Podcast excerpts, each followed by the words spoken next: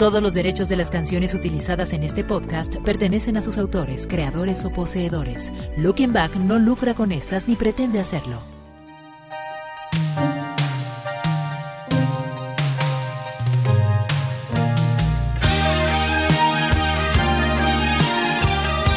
Ya es viernes y muchos dirán, pero ¿a qué costo? ¿Cómo, ¿Cómo estuvo tu semana? Cuéntanos. ¿Qué tal? Yo soy John Zavala y voy a presentarte algo de lo más importante de lo ocurrido en la cultura pop esta semana en el podcast de Looking Back. Hoy es viernes 15 de julio de 2022 y este es el episodio 168. Arrancamos. Por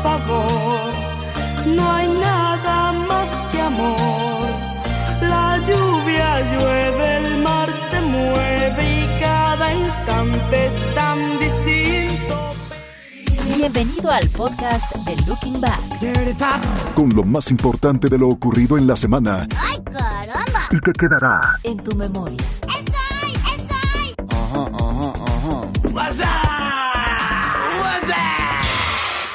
Se descubrió un autorretrato inédito de Vincent Van Gogh detrás de uno de sus cuadros. Este autorretrato estuvo cubierto por capas de pegamento y cartón durante más de un siglo. La imagen fue encontrada cuando los conservadores de arte tomaron una radiografía del cuadro Head of a Peasant Woman de 1885 antes de una próxima exposición. Descubrieron la imagen oculta en la parte posterior de su lienzo escondido por una hoja de cartón. El maestro neerlandés solía reutilizar sus lienzos para ahorrar dinero, dándoles la vuelta para trabajar en el reverso. ¿Cómo, cómo la ves?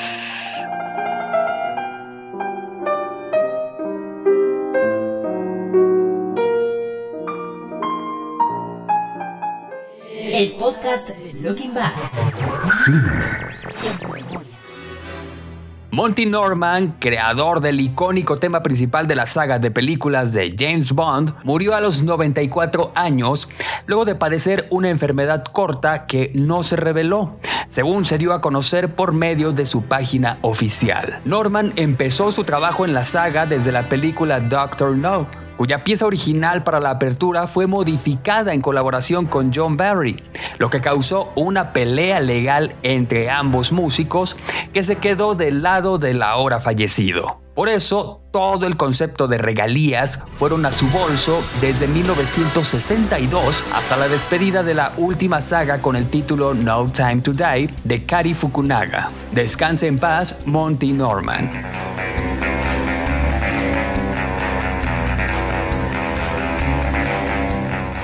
El podcast Looking Back. televisión. Disney incluirá a BTS en sus servicios de streaming. Al menos dos de los nuevos títulos se filmarán con toda la banda, incluido un concierto especial grabado en Los Ángeles y una serie documental detrás de escena.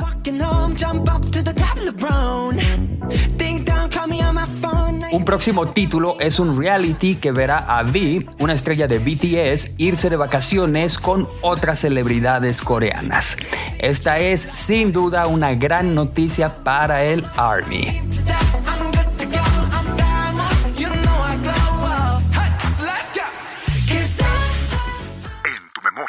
Y no podía faltar la nota sobre las bioseries. Y quien se quiere sumar y contar su vida, su verdad, diría Niurka, es nada más y nada menos que Elba Esther Gordillo. La lideresa sindical podría tener una producción en donde contará su vida y también ventilará algunos detalles de la clase política mexicana. La serie llegará de la mano de una de las periodistas más controversiales en la actualidad, Adela Micha. El proyecto se encuentra en fase de guion, pero al parecer es un hecho que estaría muy pronto en la tele o en las plataformas de streaming.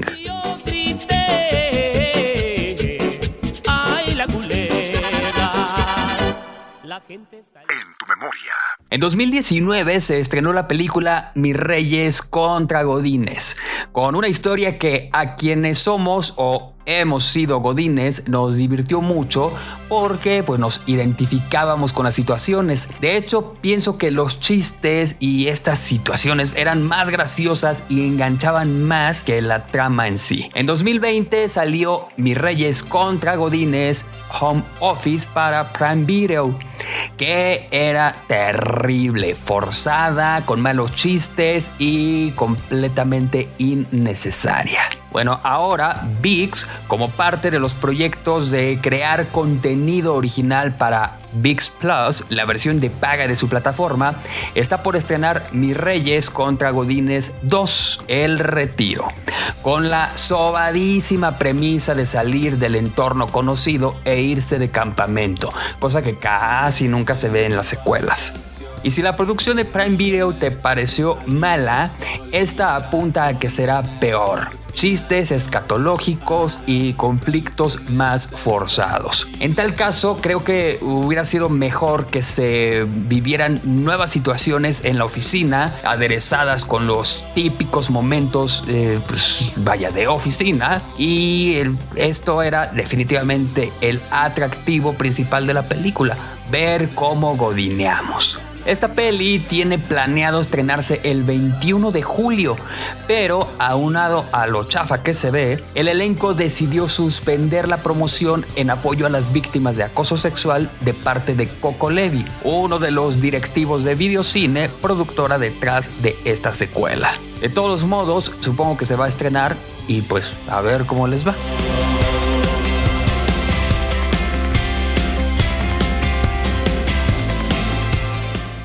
El podcast de Looking Back. Memoria. Esta semana Maná fue noticia, pues resulta que ofrecieron un concierto en Monterrey y en medio de la presentación cantaron este bonito tema de Vivir sin aire y durante la canción Fer dijo, cómo quisiera poder vivir sin agua. Y el público supuestamente empezó a abuchear a la banda. Esto, bueno, todos sabemos los problemas de escasez que eh, pues en este momento están padeciendo en Monterrey. Pero pues aquí lo que resalta es que la prensa carece completamente de conocimiento de cultura pop. Porque dicen que Fer, dice así la prensa, dicen que Fer cambió la letra cuando en realidad así dice la canción. O sea, hay una parte de la canción que dice cómo quisiera poder vivir sin agua.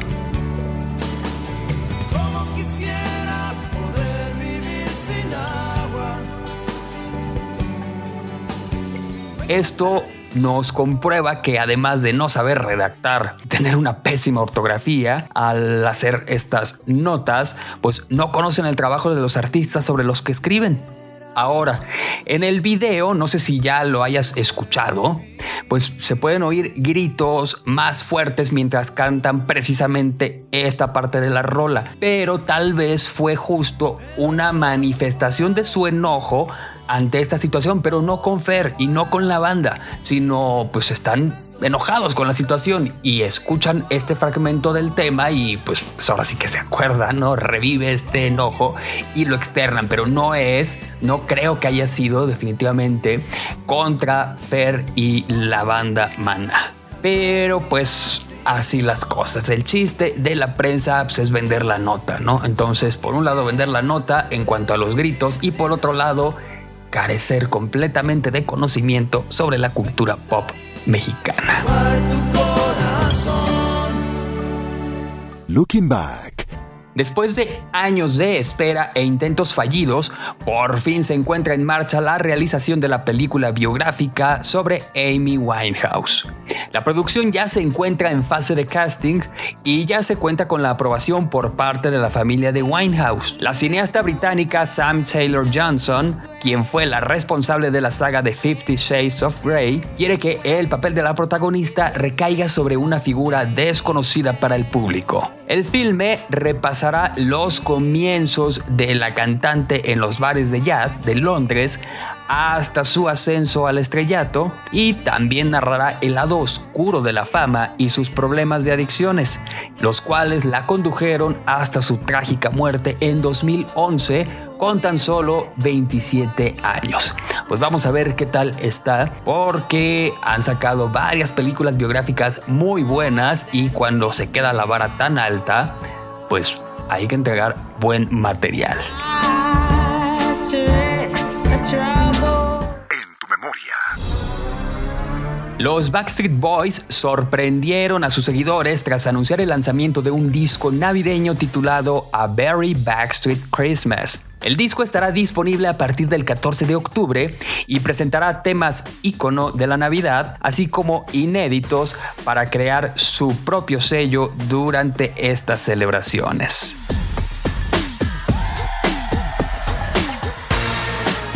Noticias como esta nos hacen caer en cuenta de que el segundo semestre del año se va mucho más rápido que el primero. Así que creo que voy a empezar a pensar en la decoración de la casa.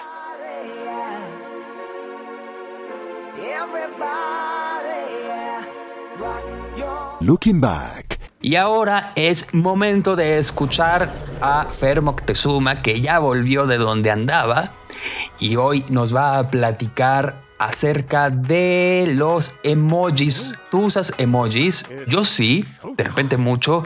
Y a veces me entra la onda del milenio pasado y en lugar de usar emojis uso signos de puntuación para representar las expresiones. Pero bueno, son cuestiones de la edad. En fin, vamos a escuchar a Fer Moctezuma. ¿Qué tal, Fer? Querido hermano John, amigos de Looking Back, ¿cómo están? Me da muchísimo gusto saludarlos, como siempre, en este podcast de Looking Back. Hoy les voy a platicar que precisamente este domingo 17 de julio será, aunque usted no lo crea, el Día Internacional del Emoji o World Emoji Day, que se celebra desde 2014 con el objetivo de, pues, conmemorar estos elementos que seguramente han acompañado tus textos y mensajes en más de una ocasión. Si bien este día no tiene un reconocimiento oficial, son los usuarios de redes sociales quienes se han encargado de recordar e instaurar este mismo día, que, ah, que ya ha sido adoptado por diversas marcas, aprovechando pues la fecha para el lanzamiento de dinámicas, promociones e incluso nuevos productos. Hablando de emojis, cabe resaltar que no deben confundirse con los emoticones, que son el resultado de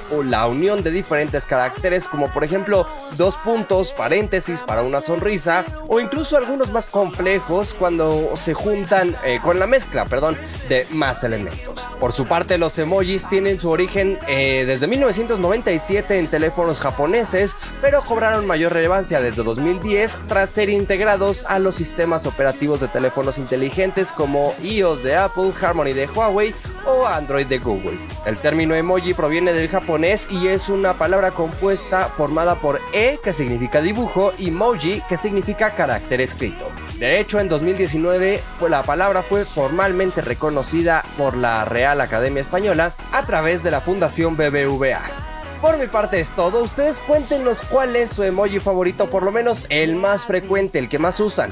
En mi caso pues es el de, la, el de llorar de risa, las tres estrellas y el corazón y de vez en cuando pues también el payaso. Recuerden que me encuentran en todas las redes sociales como arroba fermoctezuma o en lookingback.com.mx y como siempre cada semana en este podcast de Looking Back. Yo los dejo con una pausa y después con el señorón John Zavala. Visítanos en lookingback.com.mx. Síguenos en nuestras redes sociales, Facebook, Looking back. Twitter e Instagram Looking back 1995. Fósiles. Anúnciate con nosotros.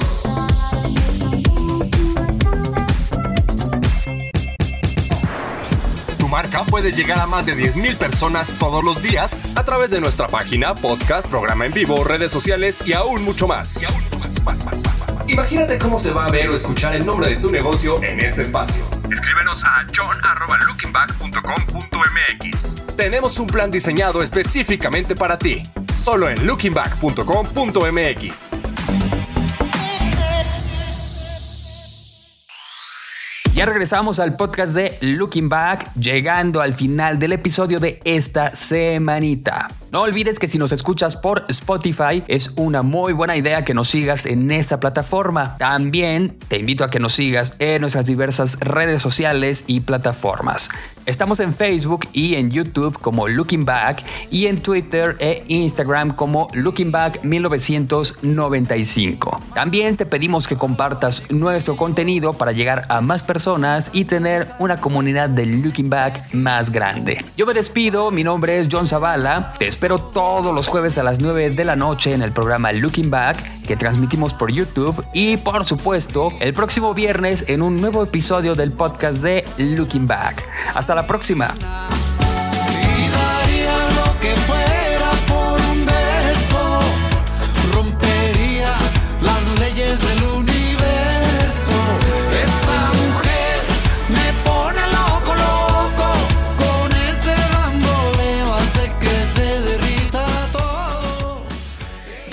Este fue el podcast de Looking Back. Con lo más importante de lo ocurrido en la semana y que quedará en tu memoria. Bla, bla, bla, bla, bla, bla, bla, bla. Hay mucho de eso, ya basta. El podcast de Looking Back es una producción de Rush Media. Todos los derechos reservados. Conducción, John Zavala. Producción, Fernando Moctezuma. Todos los derechos de las canciones utilizadas en este podcast pertenecen a sus autores, creadores o poseedores. Looking Back no lucra con estas ni pretende hacerlo.